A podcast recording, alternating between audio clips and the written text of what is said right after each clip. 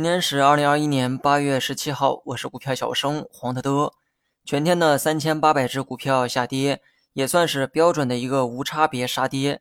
老规矩哈，有看到啥消息的人呢，可以在评论区分享。毕竟跌幅这么大，就怕有什么幺蛾子。如果单从技术面看的话，今天这个回调呢，也算是情理之中。上周五呢，我们就按照调整预期，昨天呢继续看调整，就连今天中午啊，我又重复了一遍调整。加上洗米团早上发的帖子，我至少重复了四遍。那么废话呢，我就不多说了哈，直接分析走势。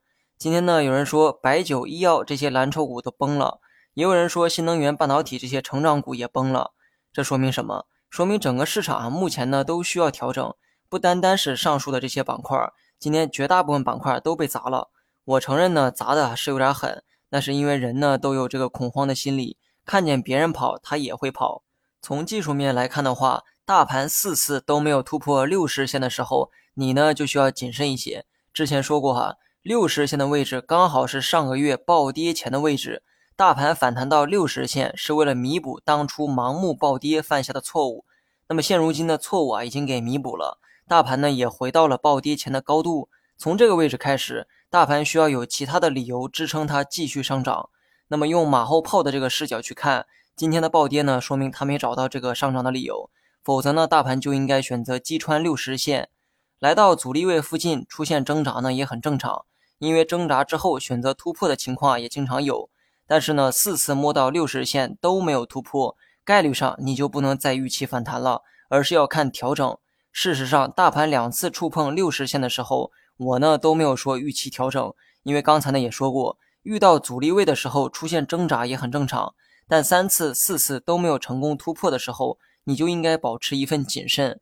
那么这也是尊重概率后下的一个判断，希望能给你今后的看盘呢带来一些启发。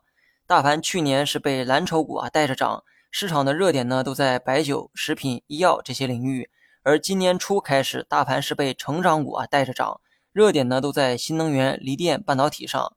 每一个热点呢都不是短暂的，他们都在一定时期内引领过市场。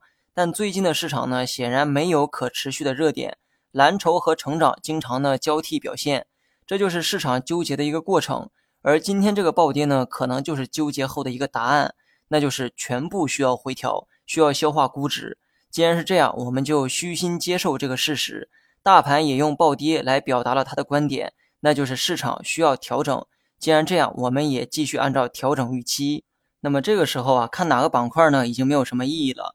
整个市场波动变大的时候，多数板块呢也会出现同涨同跌，所以呢，把重心啊放在市场本身比较好。不看市场去做投资，几乎都是耍流氓。